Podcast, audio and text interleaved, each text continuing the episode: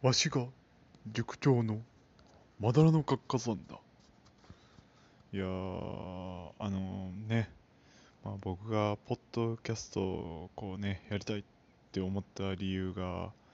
まああの、古典ラジオを聞いて、新型大人ウイルスを聞いてっていう流れなんですけど、まあ、その新型大人ウイルスで紹介されてた、まああのね、利己的な遺伝子っていう本、まあ、そういうのね話聞いてるうちに、まあ、僕もねなんかそういう読んでも話す相手がいないっていうのが、まあ、最近こういうね本を読まない理由やったんですけど、まあ、あのこういうポッドキャストをね始めるとこう話す場所がねこうやってできるんで、まあ、そういうアウトプットのためのインプットとして本を読むことができるんじゃないかと思って、まあ、始めたんですけど、まあ、その利己的な遺伝子っていうね本の話がすごい面白くて。でそれをなんかねこう知り合いの賢い人にこうねこんなことあったんですよみたいな知ってます？みたいな本の名前言ったらまあ、それに関係してる、まあ、ほとんどそれやでみたいな感じであの貸してくれた本があって、まあ、それが、まあ、あの竹内久美子さんが書かれてる「そんなバカな遺伝子と神について」っていう本なんですけど、まあ、あのちょくちょくねこう読んでてまあなんかあのすごい面白いんですけどあの今日読んだところがこうね遺伝子のところであのチンパンジーの話からまあ始まってでチンパンジーと、まあ、人間が違うところがあるというみたいな話で、まあ、ほとんど人間ができることの簡単なことはチンパンジーもできるけど、まあ、人間にしかできないことは自分を騙すっていうことだみたいなことが書いてて。でまあその話からこう嫁姑問題までにこうちょっと話がね展開していくんですけどまああの自分を騙すことができるから嫁姑問題があるということみたいで、まああの母親っていうのは、まああのね、ある程度もう息子が成人して、まあ、奥さんを取れるぐらいやからねもうある程度年を取って、まあ、子供を産めなくなっていることが多いから、まあ、あの遺伝子遺伝子としては、まあ、利己的な遺伝子ってねもうあの遺伝子あ、まあ、そもそもその話をすると遺伝子は遺伝ちゃうね。うん。あそうやそうや。生き物っていうのは遺伝子の乗り物であると。もう遺伝子がコントロールしてると。いうみたいな話で、まあ、い全てこうまあ、生物のすることは遺伝遺伝子が影響しているみたいな話ででそれであのまああのねあなんていうかなあのその嫁姑問題なんですけどまあそのまあ母親はね子供を産めなくなったら、まあ、その遺伝子の運び手というか担い手として息子に期待するわけじゃないですか。まあ、あの遺伝子を増やせるのは自分じゃなくて息子やと。そうなるとまあ言ったらあのねいっぱい増やしたいから嫁を大事にするっていうのもまあ一つの戦略なんですけど、あの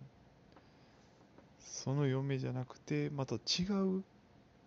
嫁、まあ、違う生物嫁に新たなあれですね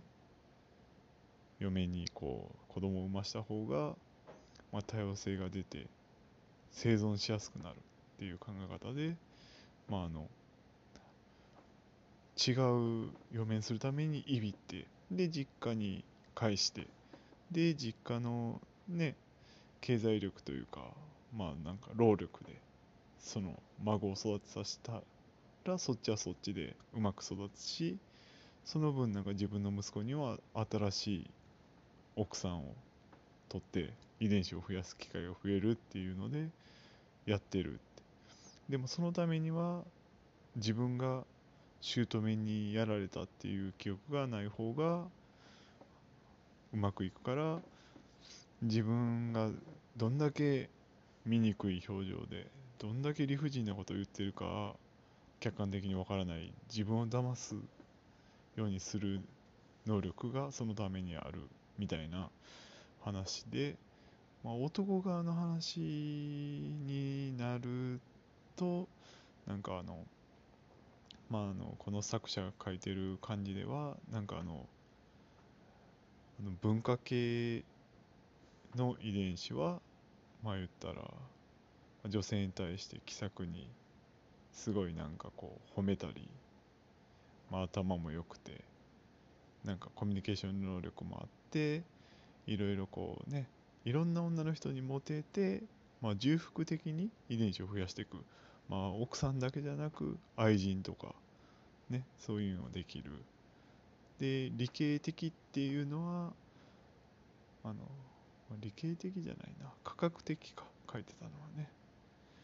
まあそのの分類されてる男の人はまあ口下手でそこまでで多く出会えないけどまああの真面目に。そしてあの甥っ子姪っ子とかね多分バイパス的な遺伝子っていうみたいなんですけど、まあ、直接自分の子供を増やすんじゃなくてその自分のまあ言ったら甥っ子姪っ子やったら8分の1とかいいとこやったらもうそれ同じ8分の1か。うん。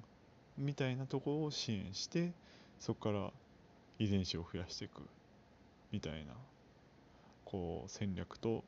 まあケチ男タイプって言ってまあ、すごいなんか奥さんと子供にケチケチと制限をかけて自分のその行いが嫌になった奥さんに出ていかしてであの出ていった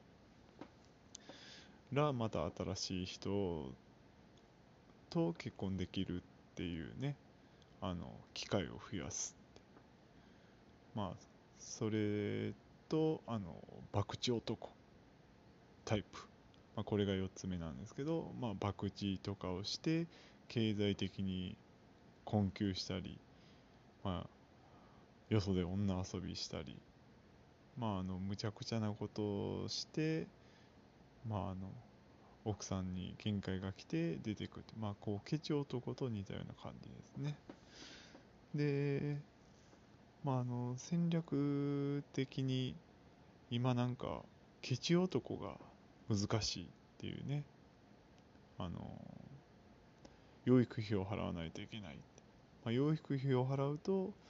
新たなね妻をめとることができないのがきついからちょっと生生存的にケチが難しいっていうね感じらしいですね。あの博打男は今の世の中でも結局博打でお金がないから養育費も払えないしまあそのお金があることとかじゃなくてそのなんか言葉巧みにとかねまあ言ったらヤンキーがモテるとかいうのがこのタイプなんですかね。だからお金関係ないからこれはなんかこう今の世の中でも合うみたいな、まあ、文化文化系とね理系っていうんですか科学系っていうのはまあ両方とも今の時代でもまあ大丈夫。なんですね。あそれであのあれですね嫁姑のとこで言い忘れてたと思うんですけどあの嫁をそうやっていびって実家に返して育てさせた方が有利やけどそれに対して嫁側の実家もあの絶対嫁に行ったら帰ってきたらいかんよっていうまあ昔ながらの家でしょうね。もういっぺん外出たら帰ってくんなっていう。あれがその嫁姑姑側のその遺伝子を増やそうっていうのに対するカウンターみたいな感じでずっとその家で居座ってそのそっちの家に育てさせて遺伝子を増やすっていうのでまあね対抗してるっていうね。まああの賢い人がね理由を突き詰めたらすごいなんか面白いなと思って。まあとそれとあのまああの遺伝子によって分類によって増やし方の作戦が違うまあそのまあ男の4分類もそのなんかそのはっきり分かれるだけじゃなくて、まあ、複合型とか中間型とかがいるみたいであの文文化系男があのまあ言ったらね妾とか作るまではまあ家庭内うまくいっててそれがね見つかった瞬間妻に追い詰められてでそこでまああの妻を追い詰めて